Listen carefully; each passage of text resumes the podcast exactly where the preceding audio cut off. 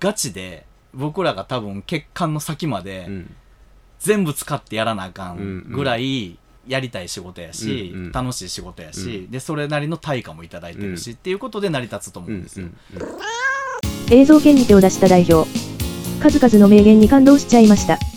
アニメに学ぶお金と仕事の関係について、当社の社長と課長が熱く語ります。それでは、張り切ってどうぞ。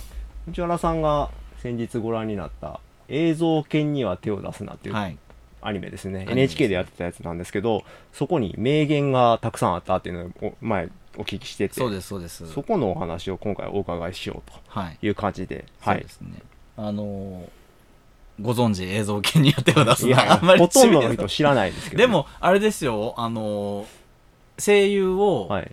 伊藤沙莉さんがやってて伊藤沙莉さんって、うん。あのーあの今人気の女優さんで、はいあのーすごいあちこち出てる人ですよ。あの可愛い女の子の子ね。可愛くてちょっと声がね、はい。あの変わってるハスキーな感じの。声の方なので、あのその人が主人公の3人のうちの1人、うん。浅草さんっていうのをやってるうん。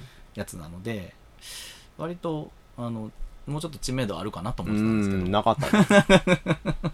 あれが初めてやったらしいんですけど。声優さん？うん。へえなんかすごい声優やんっていう感ドじでは。ハマりですけどね、なんかキャラともよく合ってるし。合ってましたね。はい。うん。であの名言はその3人の中でも一番ちょっと背の高い、うん。あのか金森さん。うん。マネージャー的な役割の人ですよね。ねはい。若いですね。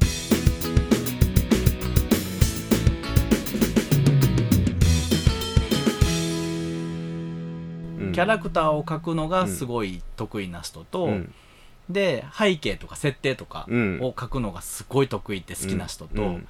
でえマネージメントする人とって、この3人がこうチームになって、うん。高校の中で映像研っていう部活を立ち上げて、うん。まあ、そこから部費をゲットしたりうん。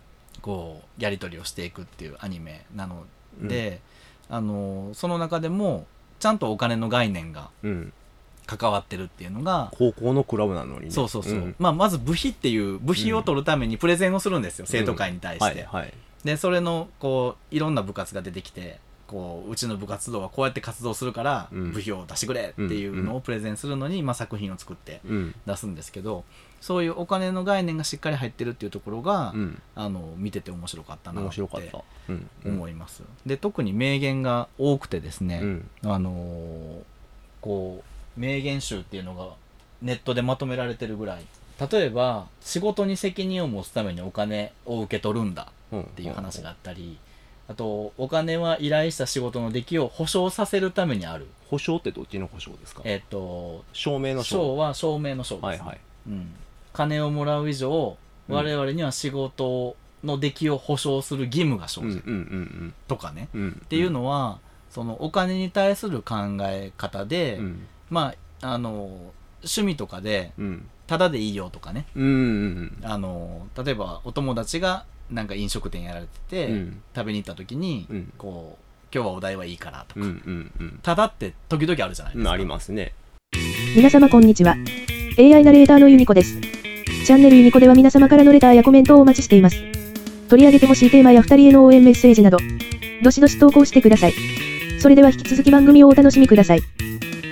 タダって本当は良くないんだなっていうことを、その時にこう気づかせてくれたというか、あの我々もこう、まあ、自分たちを売ることもあって、うん。で自分たちが持ってる仕事に対する考え方とか、うん。あのノウハウとか、うん。知識うん。っていうものをお金に変えないといけないタイミングってあるんですよね。ありますね。うん。